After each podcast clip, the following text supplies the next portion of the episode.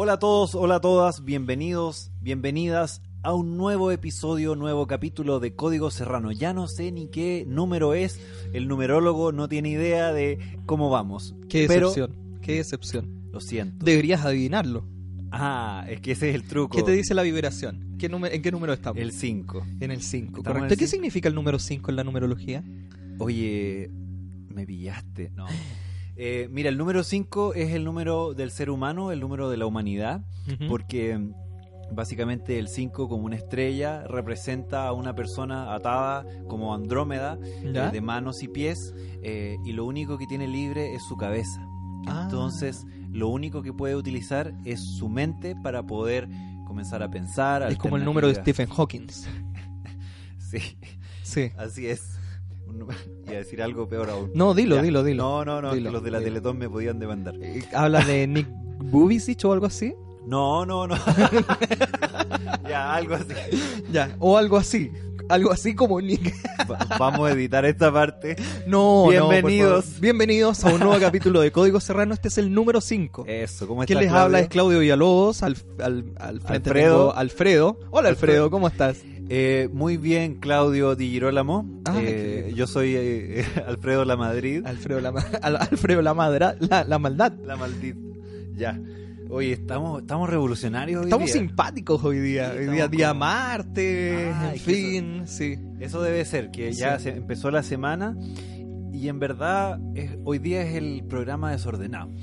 ¿Por qué? Porque no queremos hablar ni de la cuenta pública ni de nada de No, actualidad. no pasó nada con la cuenta pública, salvo el tema que fue de noche. Sí, fue como Sí. un reality. No, Eso. lo que pasa es que eh, cuando le preguntaron a don Sebastián, Ya. eh, don Sebastián Piñera, al respecto de por qué se había declarado, por qué, por qué tenía que ser de noche, él dijo, bueno, porque tomé la idea desde las cuentas públicas estadounidenses que se hacen de noche. Ah, Como una manera de que la gente esté más cerca, sea como un- un- una especie como de ¿Más gran íntimo? programa, claro. o Entonces sea, un por show. eso se hacen de noche. Un show. Básicamente lo que vimos fue un show. Perfecto, me agrada el show del circo. Pero bueno, el tema de hoy es completamente distinto. Ok. Y mi compañero Claudio es el experto, como siempre, que nos va a introducir en la temática de hoy. Ok. Eh, déjenme partir primero declarando que después de darle muchas vueltas al tema, hemos decidido tomar como un elemento que quedó dando vueltas de la semana pasada. Para Sí. quienes no nos escucharon la semana pasada, hablamos un poquito de los cambios de las mallas curriculares en el tercero y cuarto medio y tal. Y por ahí salió el tema de usos prácticos de la numerología en temas, por ejemplo, de trabajo, Mira. empresariales. Entonces dijimos, bueno, ya que estamos hablando de personas y sus números, hablemos, por ejemplo, de cómo la numerología se pone en práctica en cosas como eh, la gestión de, de talentos en las empresas. Qué interesante. Que Oye, yo encontré muy interesante. sí, un saludo a Amaranta que estuvo la semana pasada con nosotros. ¿Sí? Te Esperamos. esperamos de nuevo, Amaranta. Sí, por favor, que, que venga cuando quiera. Ya sabe dónde grabamos, así que puede venir cuando lo desee. Es un tema súper interesante lo que tú dices, Claudio, porque en general en, en los, en las empresas, sobre todo en Chile, yo he trabajado hartos años relacionado al tema, entonces lo he visto. Pasa uno que hay mucha empresa familiar. Sí. Eso conlleva que haya, al igual que en el Estado, en el gobierno, muchos familiares trabajando y, y se inventan cargos, hay, hay situaciones Claro. un poco, comillas, complejas. Eh, y eso que genera que a veces los equipos de recursos humanos o enfocados en las personas son más débiles. Pero las empresas han tenido que adaptarse a eso y empezado a trabajar más en este concepto. La psicología laboral ahí es la diosa de esta área. Con las manchitas Exacto. y los colores. Y, Y los y- test. y los test, y, y- y qué haría usted en este caso, los test de Exacto. liderazgo y todas esas cosas. Y ahí entran otros personajes de las ciencias sociales eh, a rellenar los espacios vacíos. A rellenar. Como yo, yo soy un relleno constante. Exacto. Eh, pero en algún momento eh, la numerología como una herramienta, como una técnica eh, no tan esotérica, sino que más bien mucho más racional, Sí. eh, que además es la madre, por ejemplo, del eneagrama, que yo lo he mencionado varias veces. ¿Qué es el eneagrama para la gente que nos está escuchando y no sabe qué es un eneagrama? El eneagrama básicamente lo que dice es que hay nueve formas de definir a una persona, no hay nueve perfiles de personas. Entonces, las personas, según un test, nuevamente, se encasillan, se definen según un estereotipo, un arquetipo de Sí. persona.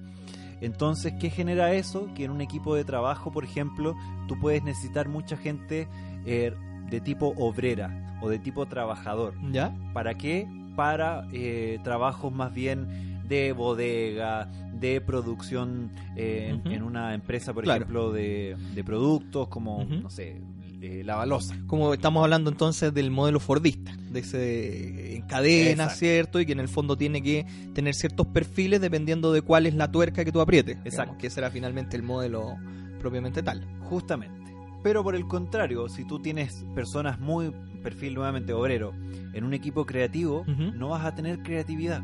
Entonces, a través de esos test, a través del enagrama, tú puedes ir detectando ciertas falencias que tienes en tus equipos, pero además lo que pasa es que tú empiezas a detectar que hay eh, un perfil que predomina y uno secundario. Y ahí empiezas a trabajar otros elementos. Entonces una persona, por ejemplo, bajo estrés, reacciona de una manera distinta a la Sí. otra, aunque tengan el mismo eh, perfil primario. Se elabora una especie de árbol que es muy similar al, al árbol de la vida y que tiene relación con los griegos, etcétera. Pitágoras nuevamente aparece por ahí. Y lo que nos dice todo esto es que eh, las personas no pueden ser más que uno de esos nueve tipos. O sea, sí o sí. Qué triste. Sí. Y, y esta, esta lógica que hablábamos también la semana pasada. eh, Y una pregunta antes de que Mm, siga. mm. ¿Por qué 9 y no 7? ¿Por qué 9 y no 10? ¿Por qué 9? Mira, en, en numerología sería súper fácil de explicar. Eh, por eh, favor.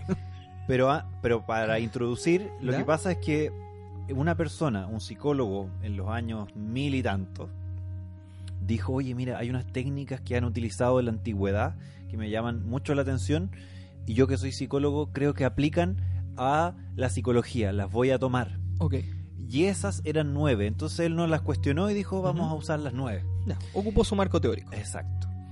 Y en el caso de la numerología, básicamente eh, existen nueve cifras, eh, sin considerar el cero, porque el cero no se considera como, como número tal, sino que es un acompañamiento, es como la coma, como el punto. Ya. Eh, hay nueve cifras porque esas son las- los nueve estados o las nueve etapas que debe tener un ciclo para cerrarse, para pasar por todas las etapas necesarias. Entonces, básicamente lo que me estás diciendo es que de 1 a 9 son, por así decirlo, los números básicos. Por lo tanto, es la distribución básica de, lo- Claro. de los talentos, de las, de las capacidades. Exacto. Por Claro, ejemplo, eh, tiene lógica. O sea, cuando tú cuando a ti te dicen, oye, tú eres un cero. Claramente, que, que- yo creo que la numerología se ahorró el dolor de cabeza de, Exacto. de cargar a alguien con un cero. Sí. Eh, A pesar de que hay casos insignes. Bueno, ¿para qué vamos a echar en detalle? Oye, eh, ¿qué pasa? Que eh, los griegos trabajaban principalmente del 1 al 4. ¿Por qué? Porque esos son los números que pertenecen al plano terrestre. 1, 2, 3, 4 están presentes en la naturaleza. en Los la cuatro puntos cardinales. Exacto. Hasta ahí llega la naturaleza. Y como yo te decía, el número 5 es el que genera el eje de quiebre porque se transforma en el ser humano, en el número donde el ser humano mete sus Ah, conocimientos tiene, y lógica. empieza a evolucionar a un estado mayor. Tiene lógica. Entonces, El aquí, 5 es la perspectiva. claro, es finalmente lo que... Porque el 1, el 2, el 3 y el 4 son un ordenamiento, pero no puede existir un ordenamiento sin el número 5, que finalmente es el que le da la razón, el raciocinio, la perspectiva a las cosas. justamente, justamente. De hecho, los griegos trabajaban una, un triángulo, una pirámide que se llama la Tretatkis, que básicamente es, es como ordenar la- las pelotitas del pool. Una pelotita, abajo dos pelotitas, después tres y después cuatro. ¿Qué pasa con eso? Que tú formas un triángulo que, como te decía, va del 1 al 4, pero además de eso, tú sumas todas las pelotitas y te da 10. ¿Por qué? Porque, y creo que lo explicaba en un programa anterior, en la numerología y en la creencia eh, filosófica, religiosa, etcétera, todo lo que, lo que implicaba en esa época la numerología, eh, incluso artística, eh, no es que nosotros formemos una unidad al reunirnos. No es que tú y yo, Claudio, seamos una dupla porque somos dos individuos separados que nos juntamos aquí, sino que es todo lo contrario. Somos una división de la gran unidad. Ah, ya. No es que nosotros seamos separados, sino que somos, somos, una muestra. eh, eh, más que una muestra, somos eh, Sí, una, un- sería bien mala sí, la un- muestra si nos juntaran nosotros dos como muestra de algo. ¿no? Claro, es más bien como un fragmento, pero no es un fragmento que está separado, sino que es, es como cuando uno ve con una lupa. Tú ves un segmento y después ves el otro, pero tendrías que alejarte mucho para poder ver la totalidad. Claro. Eh, para hacerlo más claro, hay gente que dice, mira, todos los seres que vivimos en el entorno, en el, en el medio de aire, o sea, que respiramos oxígeno, eh, pertenecemos a lo mismo. Así como todas las bacterias que hay en un vaso con agua o en un río, etcétera. O sea, todos pertenecemos a eso. Y los que están en el mundo acuático pertenecen a otro mundo. Entonces, los animales que están en la tierra, los pájaros, los árboles, son parte de nuestro propio entorno. Cuando ya nos comunicamos con un delfín, por ejemplo, ya estamos hablando con un ser de otro entorno. Oh, porque estamos muy drogados. Oh, claro. Si ya lo vemos en nuestra casa, en nuestra pieza, ya Ujú. es otra cosa. Bueno, el delfín Eh, es el animal más inteligente de, sí. de todos, incluso que nosotros. Exacto. De hecho, por eso arrancó el agua. Eh, eh, entonces, a partir del número 6, después del 5, ya comienzan a desarrollarse eh, conceptos que son mucho más complejos. La familia, las religiones, eh, la conexión con lo espiritual, etc. Eh, y biológicamente se trabaja mucho el número 7, los procesos de 7. eh, los siete meses para poder que un embrión, un, un niño esté lo suficientemente desarrollado para poder nacer, que eh, sobre todo se trabaja mucho en, en la, en el prebásico, digamos, y en la, en la educación parvularia, que los niños tienen procesos de 7 años. Eh, y en el caso del 9, como por ejemplo los 9 meses de embarazo, es porque el 9 es, comillas, el número de la perfección. El perfección en el sentido de que se ha cumplido cada uno de los pasos necesarios para pasar a un estado mayor. Eh, de hecho, claro, el niño está en un medio acuático y nace a- y pasa a un estado o a un medio de aire. Entonces ya hay un gran cambio, un gran trauma. Ujú. Me Y terminamos en la Tierra. Claro, exacto. Eh, Qué bonito. Qué ¿ah? bonito. Y después somos un gas cuando nos vamos desintegrando. Mira, todos y los después nos estados. hacemos parte en el cosmos. Ay, qué lindo. Bueno, eh, entonces esa es un poco la, la distribución que tienen los números. Yo siempre cuando hago mis cursos enseño del 1 al 4, el 5 como te decía que es el número eh, de los humanos, y después el 6, 7, 8 y 9, que son los números que ya nos conectan con, con lo superior.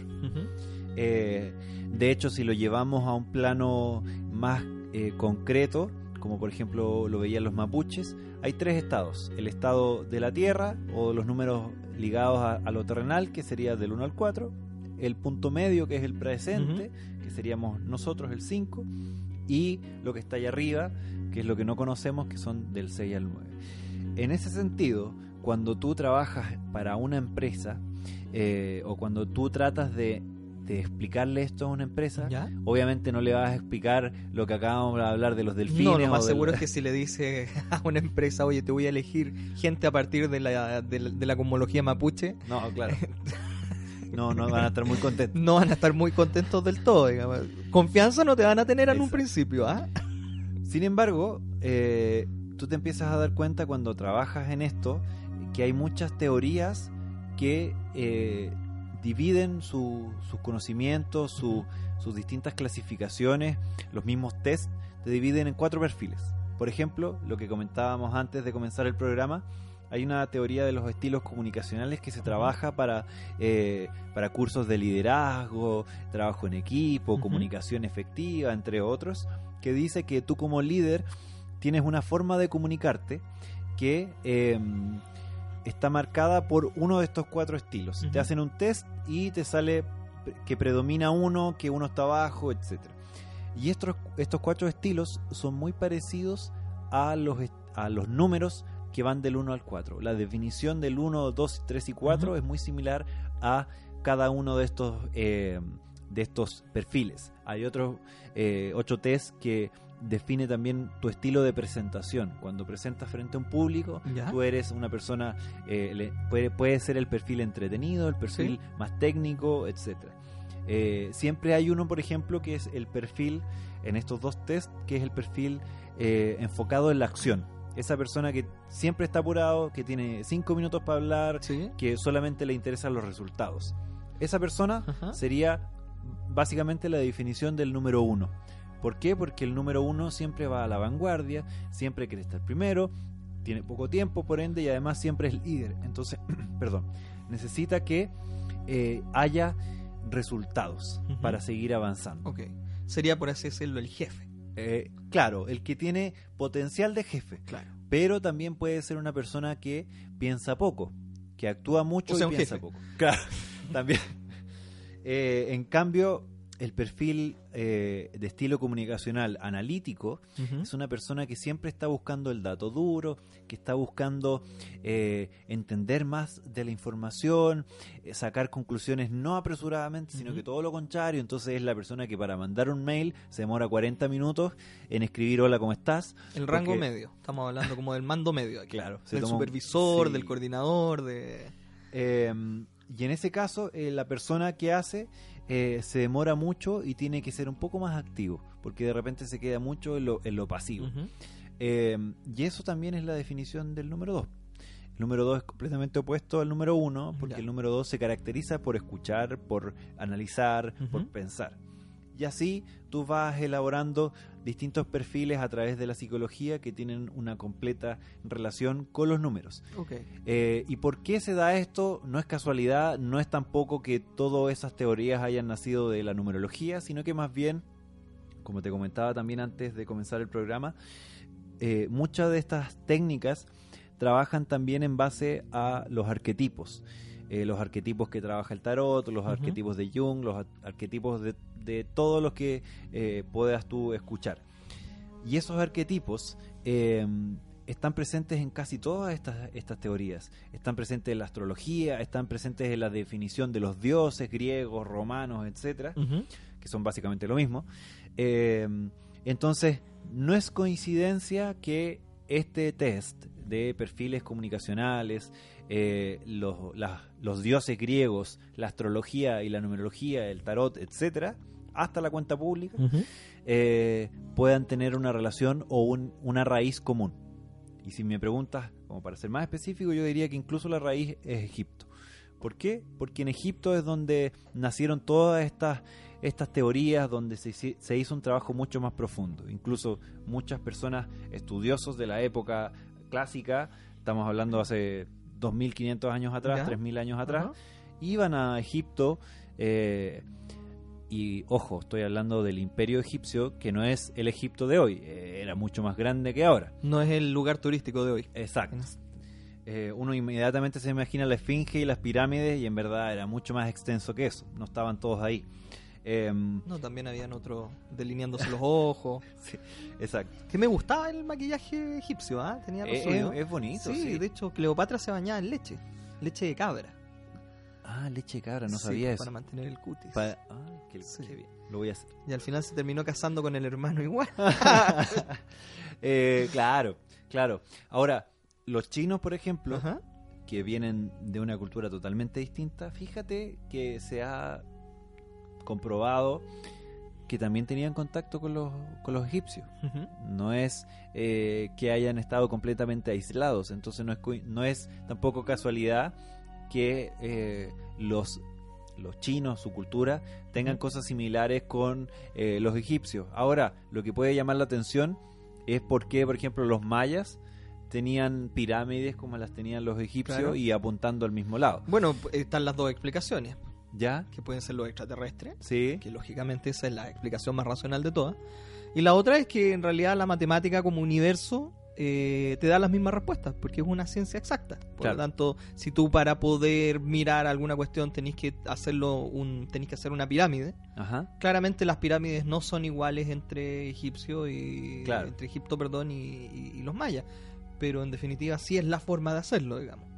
Exacto. Matemáticamente ya tienes una estructura previa porque la matemática es una ciencia. ¿Cómo llegó la matemática? Y eso es otro tema. Claro, ¿cómo llegó la matemática? Sí, ¿cómo llegó? Porque ahí viene una pregunta que yo la he escuchado varias veces y que me llama mucho la atención, que es si la matemática es un descubrimiento o una, o una creación. O sea, la matemática existía y nosotros, oh, de repente la vimos y, oh, wow, y empezamos a entender todo, o fue una creación humana.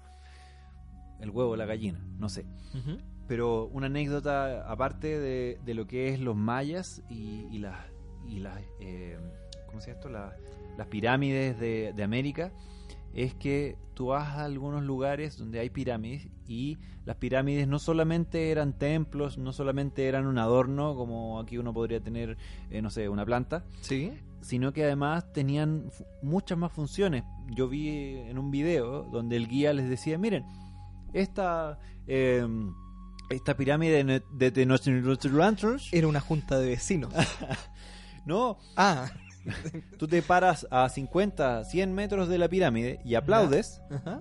y empiezas a aplaudir y el eco que genera la pirámide te Ya. devuelve el sonido de un pájaro. ¿Cómo? como realidad virtual, pero en tiempos de la, del- de la prehistoria. de la eh, prehistoria. con los dinosaurios ahí corriendo entre, la, entre las pirámides. Eh, ¿Por qué? Porque trabajaron la acústica de una manera que ahí eso ya no ha tenido todavía explicación, que el rebote del sonido del ¿Ya? el eco del ¿Sí? sonido del aplauso devuelve un tipo de sonido que es muy parecido al canto de un pájaro de la De zona. un pájaro. Eh, que para ellos ese pájaro era súper importante y todo. Entonces, y ojalá tenga buen sonido el pájaro. Un sonido como... Porque si no, pues, un loro, tú aplaudís y te responde, ¡cara huevo! No, esta no, no, no me incentivaría a ser parte de esa cultura en como realidad. esos, esos videos de los chilenos en el mundo. eh, Ah, los que gritan garabato. Sí. Oye, por favor, Garabato. falta respeto eso. Pero ¿Qué nadie imagen país entiende, estamos entregando? nadie, nadie entiende el garabato. No, pero es que no se trata de eso. No te podéis poner a tirar chucha al medio del Louvre, po. Ah, bueno. Una vez Siempre eligen los lugares como más representativos de la cultura Sí. para hacer uso de la Pa- cultura chilena y tirar un garabato en medio de la nada. como tirarse Y un siempre hay alguien que le responde, Sí, supuestamente. sí. De hecho, Yo creo hay- que está todo preparado, o sea, sí, o- yo no subiría un video donde nadie me responde, claramente. claramente sería un fracaso. Sí, Sería- Eh, hay un video muy entretenido que hay un grupo de chilenos diciendo, oye, eh, mira, allá, como a 100 metros, hay unos pacos. ¿En serio son pacos? Sí, que están todos vestidos igual. Mira, vamos a tirar una chuchá y vamos a ver si miran. ¿Ya? Y empiezan a decir como, oh, ahueonado, culera, Paco, coche. Y, lo, y miran los otros y se hacen los locos. Oh, y una cuestión y tú decís, puta. ahí está, ahí está la gracia del chileno, po, Ahí está la gracia del que chileno. agarra al hueveo a- al que se le cruce. La falta de respeto. Esa es la gracia del chileno. Faltar el, el respeto a todo. A todo, ¿no? A no todo. hay- No, y tiene lógica. Era lo que hablábamos hace un tiempo atrás del maestro Chasquilla. Sí, po, La cultura, Chile está constituido como una cultura del maestro Chasquilla a todo nivel. exacto. Tanto en lo esencial como es arreglar las cosas, como en este efecto de en realidad decir, ¿y si me arriesgo? ¿Y si hago esto? ¿Qué pasará? Claro. ¿Y si meto los dedos al enchufe? ¿Y si le, digo, y si le tiro gar- garabato a los pacos en, en, en medio de la plaza, no sé, de, de, de lo que sea? Y si paso con roja. ¿Y si paso con rojo? ¿Cierto? Sí. Eh, bueno, y aplicado eso a lo que, al, al tema que estábamos hablando de las empresas, también pasa. O sea, no es, no es como que uno diga, no, pero es que el chileno promedio hace eso, pero en verdad los empresarios, o los, o los qué sé yo, los ricos, no sé, no hacen. En verdad pasa a todo nivel. Claro, o sea, seamos justos, una empresa grande, una empresa nacional importante o transnacional, Sí. eh, tiene una serie de criterios de selección de personal que son súper duros, digamos. Eh, quienes hayamos participado de procesos de selección en empresas multinacionales sabemos que primero es un cacho, porque es mucho tiempo, es estar preparándose para cosas, es querer, no sé, eh, dar una impresión, este, esta cultura de, de la, de la video, de, de la videoentrevista. Como que en realidad no sé si has estado metido en eso. Sí, no. Hoy en día como que hay muchas empresas que externalizaron sus procesos de selección, entonces tú postulas y te mandan un mail y dices, métete a este link. Y haces un test en ese link. Y después haz un video. Y después haz un otro video con tal cosa. Y al final uno está postulando con nada al frente. O y uno viene de una cultura donde uno se la juega poniéndose el mejor Sí, trajecito, te peináis para el lado, ¿cachai? Y llegáis a venderle la pomada a alguien. y ahora estamos en una cultura virtual donde tenéis que venderle la pomada, pero no sabéis a quién, no sabéis dónde, ni youtuber. sabéis cuándo. Claro, están como buscando el perfil youtuber, todo eso, todo eso. Yo creo que es el perfil cero, Mira. el perfil youtuber. El que es bueno para nada, pero es tan bueno para nada que lo logra todo. Bueno, hay una, una tendencia eh, en varias empresas que yo también lo he escuchado que dice, a mí no me interesa lo que estudiaste. No me, no me interesa dónde estudiaste, ni el colegio, ni cuáles son tus amigos. Me interesa lo que puedes lograr acá. Entonces, por ejemplo, sobre todo pasa eh, en temas de digitales, o sea, marketing digital. A mí lo que me interesa es que tú me muestres lo que has hecho, lo que eres capaz de hacer y además yo poder ver hasta qué punto te puedo desarrollar. Y es un concepto bien interesante porque Chile además a nivel empresarial y también a nivel social está muy marcado por el, oye, ¿y tú dónde, ¿Dónde estudiaste? Ah, ¿Y, y qué ¿Y estudiaste? ¿Tú, los tú eres de los González de Talca o de los González de la DS? Exacto. Eh, y pasa que eh, al final, de hecho lo hablaba con un colega el otro día, pasa que ahora resulta que no es tan importante la universidad donde estudiaste, sino que lo que determina tu proyección laboral es el colegio donde estudiaste la media. ¿En serio? Sí. ¿Por qué? Porque eso define el tipo de, eh, de contactos que vas a tener cuando salgas. ¿Por qué? Porque eh, cuando tú estudias, si estudiaste sociología, por ejemplo, eh, todos van a ser tu competencia. Probablemente no te ofrezcan pega tus propios compañeros de universidad. Más bien Claro. te van a decir, oye, Bueno, Claudio, es un gran tema, fíjate, ¿Ah? porque los centros de exalumnos ¿ya? eh, son justamente, no en realidad, no vienen a, a- a- a ensalzar la figura de la uni- del, del- del colegio, ni a hablarte como en el fondo de los valores, son bolsas de trabajo. Claro. Y eso se sabe, y eso, díganme que el centro de, de exalumnos del, del Instituto Nacional es un lugar para ensalzar la figura del Instituto Nacional, no, ahí corren pegas por montones. Así es. ¿Cachai? Y de hecho, eh, eh, la gran lógica esa de, bueno, si tú fuiste alumno de este colegio, vas a tener la oportunidad de meter a tus hijos. Por lo tanto, también tiene que ver en el fondo con el otro lado de decir, a ver, ya, pues, et- eternicemos esta influencia como si fuera alguna especie de casta, de jerarquía mayor, ¿cachai? Que nos define como personas Claro. y que Claro. nos define como seres influyentes. Así es. Eh, es un tema bien, bien particular. Yo no, no estaba tan enterado de eso, lo, lo leí hace, un, hace unos días, porque además yo no soy de Santiago, entonces para mí en verdad no aplica, o más bien me juega en contra, porque... Tú eres de un liceo numerológico, con números.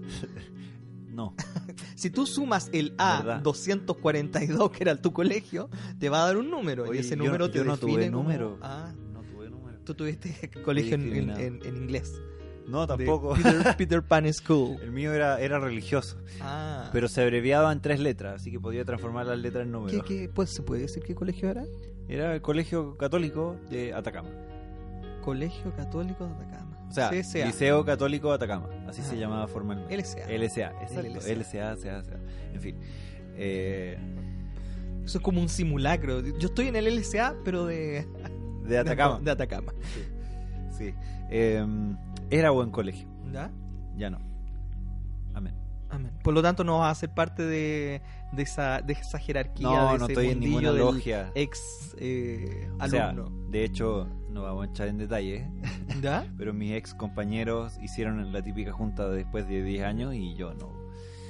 No pesqué ni por si acaso. No me interesaba, la verdad. A mí me da mucha risa eso de, la, de las juntas con ex compañeros, porque por ejemplo yo me junto con ex compañeros, Sí. pero porque fuimos amigos y pero hacemos una reticencia genial a las juntas masivas de ex Ah, ya. compañeros. Sí, ¿Ya? Sí. Bueno, particularmente porque yo en la básica estuve en un colegio un poquito menor en rango, digamos. Eh, Ya. Digamos que mis compañeros fueron los primeros que tenían nombre de extranjero Ah. y apellidos chilenos. Entonces Ya. comprenderás que no, no, no iba por ahí lo de nosotros. Eh, te estoy hablando de, de la época de generación 2000, quizás. Cuando Ya, todas Venga iban a- conmigo. cuando todas iban a ser Britney y todos íbamos a hacer los Backstreet Boys, más o menos de esa, de esa ¿Y época. no iban a ser la generación 2000 del Venga conmigo? Eh, sí, pues también la generación 2000 tenía, tenía importancia. Entonces, como que no hubo mucha onda con eso, porque nosotros escuchamos a Frank Zappa, a los Ah. Mentira, nosotros lo único que queríamos es estar ahí adentro. Pero no pudimos, y como no pudimos, nos quedamos fuera. ¿Ya? Entonces Pero se, ese- se ese- reunieron ese- ustedes, ¿no? Claro, nos, nos reunimos entre nosotros. ¿Cuántos son? ¿Tú y tu otro yo? Yo nomás, yo nomás, básicamente. No, eh, me reúno conmigo mismo a veces. No, eh, somos como cuatro o cinco, ya. ¿ya? Que básicamente nos vamos poniendo al día cada cierto tiempo sobre lo que ha pasado con el otro, Ya. básicamente. Pero esas reuniones eh, masivas, ¿Sí? no sé si has estado en una. Eh, no. Yo estuve en una ¿Ya? y déjame decirte que es como volver al pasado. Cuando tú tenías cuando tú tenías una mala temporada en el colegio. Ah, no es que me haya pasado, pero me pongo en la posición de que lo haya pasado. Te pusieron sobrenombres, te hacían bullying, que en nuestra época el bullying no existía, sino Claro. que era parte de una definición de son niños, déjalos Sí. jugar. Eh, y te tomas una revancha con la vida. Sales de ese entorno, vas a la universidad, por ejemplo, estudias una carrera, te desarrollas, empiezas a tener otro entorno, Ajá. empiezas a tener otro tipo de discusiones, ya no te tratan con sobrenombre, sino que te tratan Ah, con claro. tu nombre o con tu apellido, Sí. ¿cierto? Te presentan con tu nombre, tú tienes una oficina con tu nombre y tu apellido pegado afuera.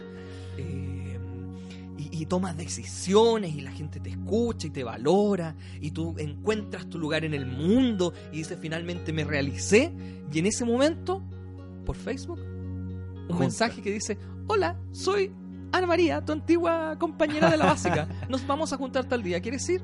y tú dices claro claro quiero mostrarle a esta gente lo que soy ahora las cosas que hago. Quiero darme revancha conmigo mismo y con lo que ellos me provocaron. Y vas para allá entras a ese lugar y por alguna extraña razón se repite exactamente la misma dinámica de la última vez que se vieron. Ajá. Entonces te vuelven a hacer bullying.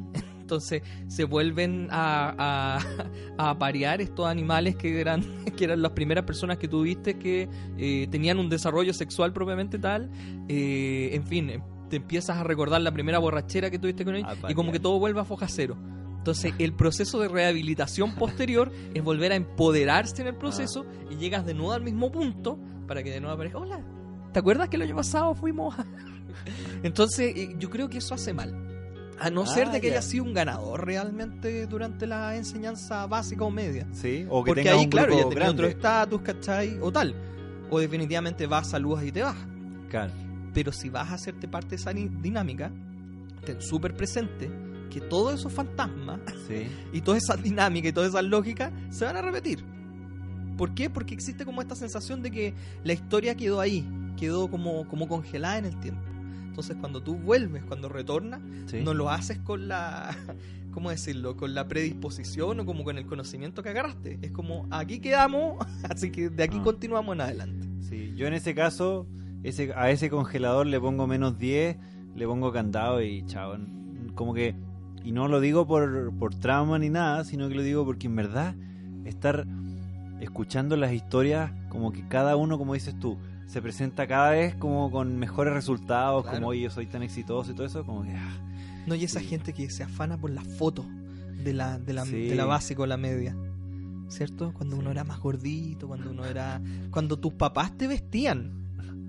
Eso era tema. Nosotros, nosotros somos de una generación donde nuestros papás nos vestían. Ajá. Por lo tanto, a nosotros nos vestían como viejos chicos. Sí. ¿Cierto? Y, y- y vas y te encuentras todos orgullosos por una foto donde salís con una partidura al medio. No, gracias. No, no.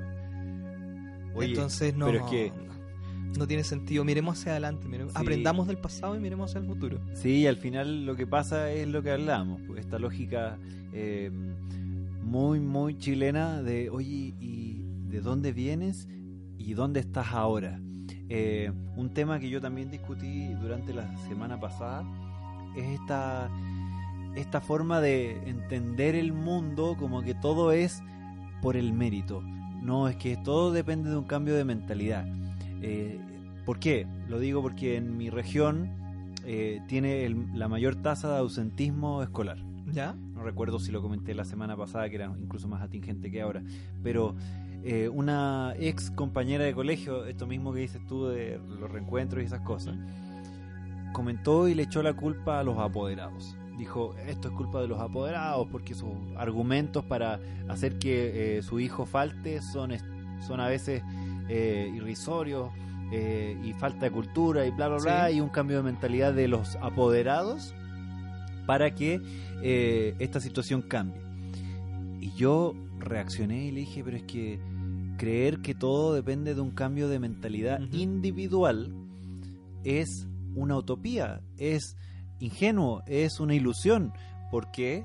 Porque tú vives en un contexto donde la probabilidad de que solo por un cambio de mentalidad puedas transformarte de un pobre eh, personaje que Sí. vive en una no sé en un gallinero y te transformes después en un piñera o en un Bill Gates créeme que es el 0,0001% Ujú. el que tiene eh, esa posibilidad Claro. y ni siquiera llega a ser Bill Gates llega a ser una persona comillas exitosa Eh, y a eso que me refiero exitosa en términos económicos eh, pero muchas veces estresada y otras cosas. Eh, ¿Y qué Bueno, pasa? Sí, Dígame. Sí, no, comentarte que en el fondo eso se repite constantemente con la lógica como de, del- de todo lo que tenga que ver como con, con el éxito por un lado y por el otro eso se está emanan- em- emanando a la ciencia, por ejemplo con los antivacunas. Claro, ¿cierto? los, terraplanistas. pues, los terra- no tanto los terraplanistas. Yo ahí tengo alguna, algunas observaciones sobre el tema Ah. terraplanista. No porque sea uno, sino que porque vi un documental en Facebook, Ah, en, en- en en- Netflix. En Facebook. En También. Eh, no tengo Facebook, así que no sé de Ah, qué se ya. trata eso. Qué millennial. Ya. Qué millennial. Oh, Eh, continúe. ya, pues, entonces, eh, esto, esto me pasó o esto le pasó al amigo, por lo tanto es real y es científicamente comprobable, ¿cierto? Que en el fondo es la gran disyuntiva de que hoy en día tienen, por ejemplo, los antivacunas. Que esta vacuna provocaba esto, sí, pero era una muestra, era chiquitita, era un tanto por ciento y no, no es representativa. En el fondo, que estamos diciendo? Que hoy en día vivimos en una cultura de lo no representativo como representativo. Claro. ¿cierto? Sí. Y que de ahí se emanan un montón de cosas, que es básicamente el rollo de la posverdad, que ya lo hablamos en su momento y tenía Sí. que ver con mi discurso único y personal frente a algo que es concreto para todo el mundo, digamos, y que yo quiero hacerlo patente como algo realmente eh, comprobable y científico y repetible para todo el mundo. Toda esa gente que, por ejemplo, dice, no, yo con mi cambio de mentalidad logré el éxito, esa weá es mentira, Así es. esa weá es mentira, esa weá es para vender el libro, Asúmalo. ¿cierto? Más que cualquier otra cosa. Sí. ¿Ya? Este, cual. Continúa, por favor. Sí, porque, mira, eh, pasa que en un contexto, en un, en un sistema, eh, en, una, en un clima, no sé, actual, donde hay muchos factores, principalmente en Chile, muchos factores que están en contra de un desarrollo como tal. Eh, pasa que esa lógica, y es un punto, eh, un- o sea, una visión más bien personal, no tan eh, científica, eh, pasa que es, es completamente irrisorio para mí que una persona solamente por, por intentarlo va a lograrlo. Eh, y me sacaban el argumento, como bien dices tú, de esa muestra de la persona que vive en una toma, que sus padres eran súper responsables y a pesar de que había droga y Ujú. todo, esa persona salió adelante. Pero eh, esa persona salió adelante, si es que vivía en una toma o si es que vivía en, una, en un lugar con mucha delincuencia y narcotráfico, probablemente salió adelante viendo morir a algunos de sus amigos de Claro. infancia, más de uno. Vio y conoció quizás violaciones, mujeres embarazadas a los 13 años, no principalmente por una relación consentida, etcétera, etcétera, etcétera. O sea, Finalmente lo que hace es como escindirse de su grupo social más directo, salir de su territorio y instalarse en otro y con la sensación de que finalmente tú tienes que arrancar ahí, de ahí, no dejar como no ser el ejemplo, claro, no intentar hacer cosas para adentro. Sabemos que no es todo el mundo, no todo el mundo lo hace, pero en definitiva yo diría que es una gran parte de las personas que básicamente arrancar de su condición. claro, y eso a qué me lleva como reflexión. Esa persona, la evolución que tuvo, por ejemplo, pensando en que sea una persona exitosa que gana un par de millones de pesos al año y que puede viajar al extranjero y tiene una familia feliz y vive, no sé, en Vitacura, por Sí. poner un nombre, Hay gente Eh, feliz en Betacura. No, pero igual. Eh, aparenta. Sucede que esa persona, la escalada que tuvo que hacer es, pongámosle un número, 10.000 Ujú, versus el vecino que tiene, que es el hijo de un expresidente. Claro. Eh, no vamos a decir nombre. Y resulta que él ya vivía en Vitacura, nació en Vitacura. Cuando tenía 17 años, su papá le regaló un departamento, le, compraron un auto estudió en una de las mejores universidades, estudió en uno de los mejores colegios, eh, trabajó no en McDonald's, sino que trabajó en la empresa del amigo del papá, ganando 600 lucas cuando tenía 17 años, Claro. cuando tenía 20 años y no sabía nada. Y ahora está bien y gana quizás más que el, gallo del primer, Claro. primer ejemplo. Y él dice, oye, es que la he pasado re mal, me he esforzado mucho, sí, te esforzaste mucho, y en verdad, bacán. Pero no podemos decir que el viaje, que la evolución de esos dos personajes es igual. Claro. O sea, nos quedamos con el final del proceso. O sea, tú estás al lado del otro. Los dos son exitosos. Claro. No, probablemente el caso 2 sea una persona incluso Ajá. menos exitosa que sus padres o que tengan menos recursos que cuando nació. ¿Por Claro. qué? Porque, a menos que gane mucho más que el, que el papá, probablemente también tiene parte de la herencia que quedó de su familia. Entonces hereda una riqueza, un, un beneficio eh, que no tuvo el otro. Y ahí está el gran problema de pensar que todo es por mérito o todo es por eh, simplemente una, ¿cómo decirlo? Un tema individual. Yo creo que esto es colectivo. Y como conclusión, porque además nos queda eh, poquito tiempo, Sí. me pasa a mí que me falta en general no solamente la organización social como desde el punto de vista de lo colectivo, de organizarse colectivamente e interesarse por el- la Sí. organización colectiva, sino que al mismo tiempo me falta eh, el entendimiento, la capacidad de poder eh, ver más allá, salirse un poco de la caja, salirse de la estructura. Sí. Y ahí retomo el, el tema inicial, que es, por ejemplo, cómo la numerología podría ayudar a un equipo de trabajo, a una empresa. Creer que las metodologías antiguas o las metodologías que se mañan de un color distinto, pero en verdad en la base son lo mismo, van a ser más útiles que la numerología o cualquier otra técnica nueva, solo por el hecho de que eh, son las clásicas, o porque te lo dice eh, Pilar Sordo, eh, no, no, no, no es, no es suficiente. No, pues no corresponde. Sobre el mismo tema, eh, este del éxito, a partir de donde, eh, eh, de, de donde viene, está, por ejemplo, el auge hoy en día de la narcocultura. ¿Ya? No sé si, si has escuchado. No, no. Hubo una serie de, de, de reportajes en la tele como la última semana sobre en Chile ya se instaló la narcocultura ¿Cuál es la y en la narcocultura? cuenta pública está el tema tenemos que luchar contra la narcocultura. Y la narcocultura es básicamente, por ejemplo, el, el tema detrás este de que finalmente los, los, los narcotraficantes han construido imperios dentro de, la, de las poblaciones Ya. y tienen, por ejemplo, no sé, cuando hay fuegos artificiales y todo Sí. eso, ya no es porque llegó la droga, sino que es básicamente porque están despidiendo a alguien que se fue, Ah. ¿cierto? Alguien que, que, que murió a balazos, por ejemplo. Pero la narcocultura viene a representar la respuesta a ese éxito de aquellos que nunca tuvieron éxito. Claro. Entonces es como una, una, un éxito travestido. ¿Cierto? Donde, donde hay mucha ostentación, donde la plata tiene que estar ahí a la vista, donde yo me compro armas y las muestro en videos mientras canto. eh, eh, ha- hay unos tipos que, con- que se arrendaron una avioneta y salen así como haciendo reggaetón y trap, ¿cachai? Y, y la mayoría de la gente dice, o, o los medios decían, oye, pero eh, ¿no será el reggaetón que está generando esto? ¿No serán los extranjeros, los colombianos?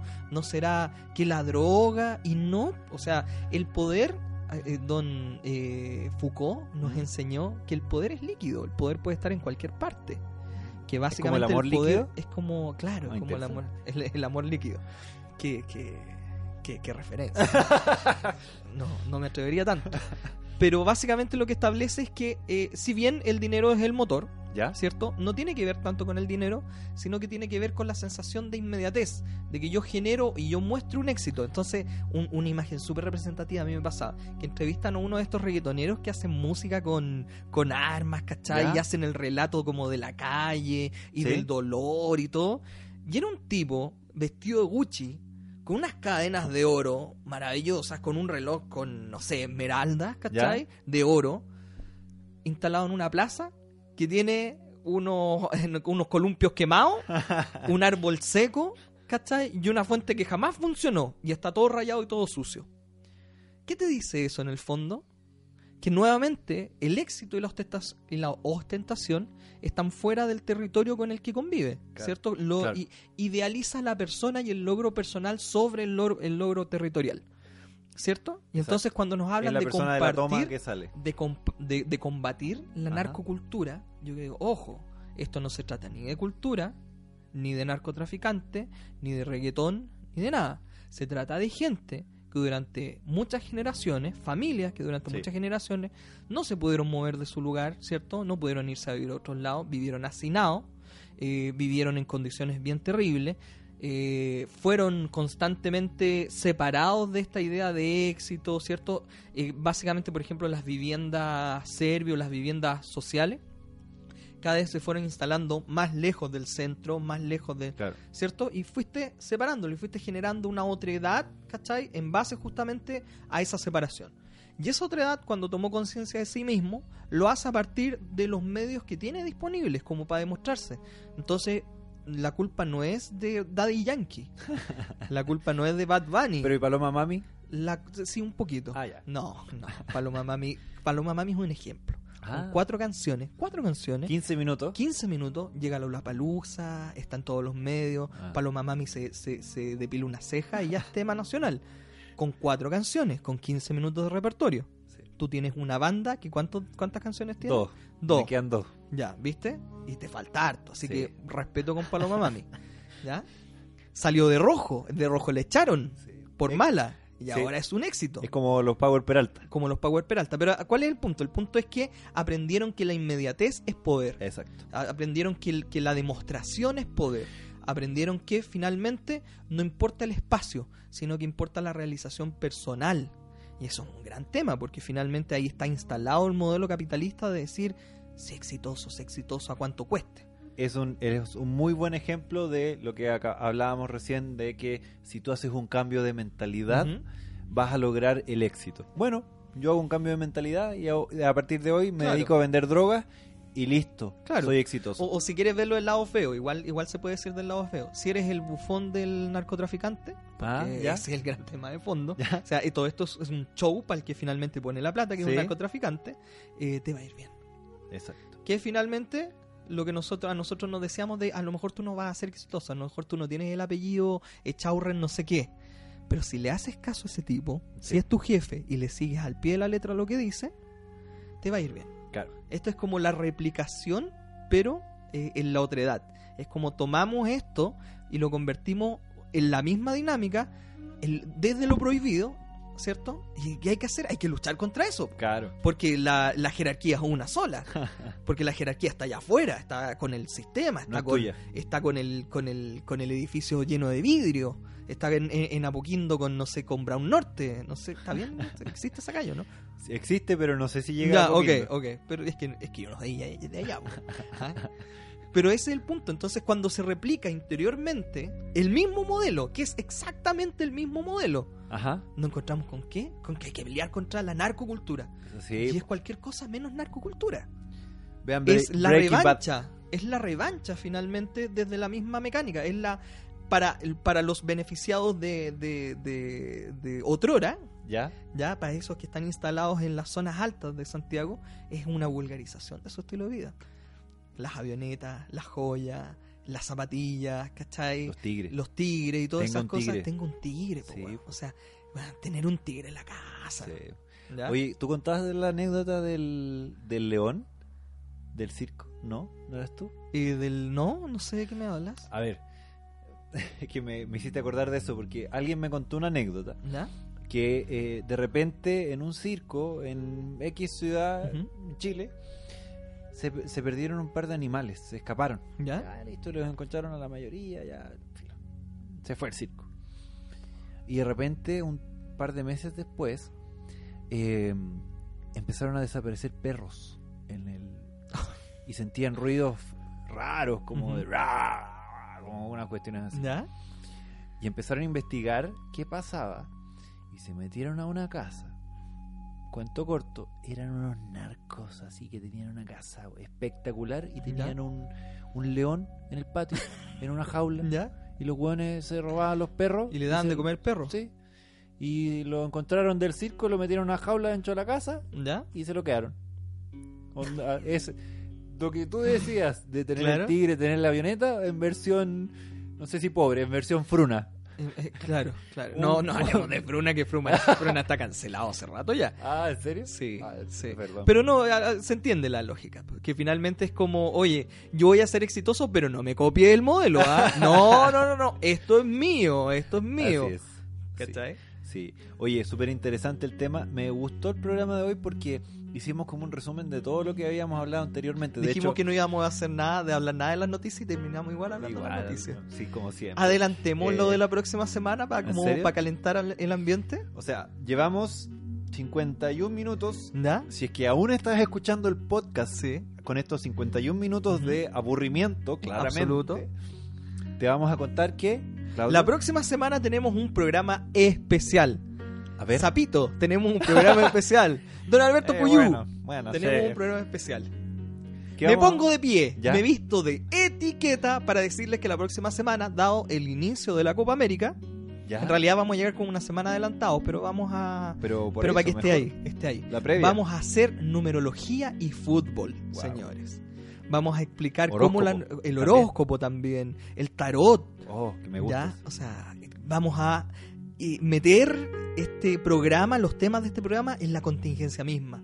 Oye, ¿y vamos a hablar del Mundial Femenino de Fútbol? Sí, pues obviamente, Ah, ya. obviamente. No sé cómo. pero vamos a hablar de eso.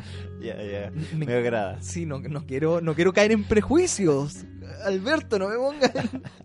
Pero va sí, podríamos llegar a hablar del tema. ¿Ya? Ya. Como vamos a estar tan rodeados de fútbol en las próximas semanas, Perfecto. nada mejor que darles un descanso del fútbol a partir de otra mirada del fútbol, porque no podemos escapar de eso. Oye, eh, les vamos a contar además, si tú eres de esas personas que se atrevió a llegar a los 52 minutos de podcast, ¿Ya? eh, vamos a hacer una primera temporada de nueve episodios. Nueve episodios. La próxima semana Sí. será el episodio número 6. Wow. así que eh, si estás escuchando esto, ¿por qué no interactuar con nosotros y decirnos qué te gustaría escuchar de los próximos tres podcasts que quedan? Alberto, una consulta. Sí. ¿Cómo interactúa esa persona que ahora está, ¡Uy, qué ganas de interactuar con estos jóvenes! ¿Cómo lo hago? ¿Le mandaré una carta? ¿Un telegrama? ¿Un teletipo? Gracias, mi querido Claudio. Para eso, puedes encontrarnos en nuestras redes sociales. ¿Redes sociales? ¿Qué es eso? No te voy a explicar ahora. Es Instagram y Twitter. ¿Ya? Y en ambos estamos como arroba código serrano. Muy serrano con S, con dos R y termina Sí, en O. Sí, ¿Sí? sí. Ya. Sí, Código serrano con S.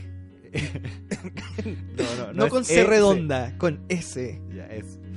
Oye, eh, sopa. vámonos mejor. Ujú. Vámonos pa- Sí, para oye, preparar el hablando de. Fruna, hablando de Fruna. eh, estamos ahora trabajando con Fruna para que nos auspicie. ¿En serio? Sí, y pasaríamos a llamarnos Código Serranita. Ya, ya. ¿Ok? Basta, basta. Tenemos un podcast en Brasil que se llama Código Carioca. Bueno, síganos en nuestras redes sociales, espero que se hayan divertido y si no se divirtieron, tómenselo lo suficientemente en serio. Eh, recomendación, empiecen a escuchar el podcast a partir de, del minuto 50 y después vuelven al inicio. Sí, por favor, por Nos favor. vemos. Como un raconto, somos un raconto. Ah, qué lindo. Bienvenidos o hasta luego. Ah, Ah. como un buen raconto. A Código Serrano. Muy buenas noches. Sí, pero siempre decís buenas noches. Bueno, porque es de noche, pues, Alberto. No, pues no es ¿Quieres de que la noche. gente le mienta? Ya hablamos de No, la pues, mentira. ya, bueno, ya, chao. Ya, adiós.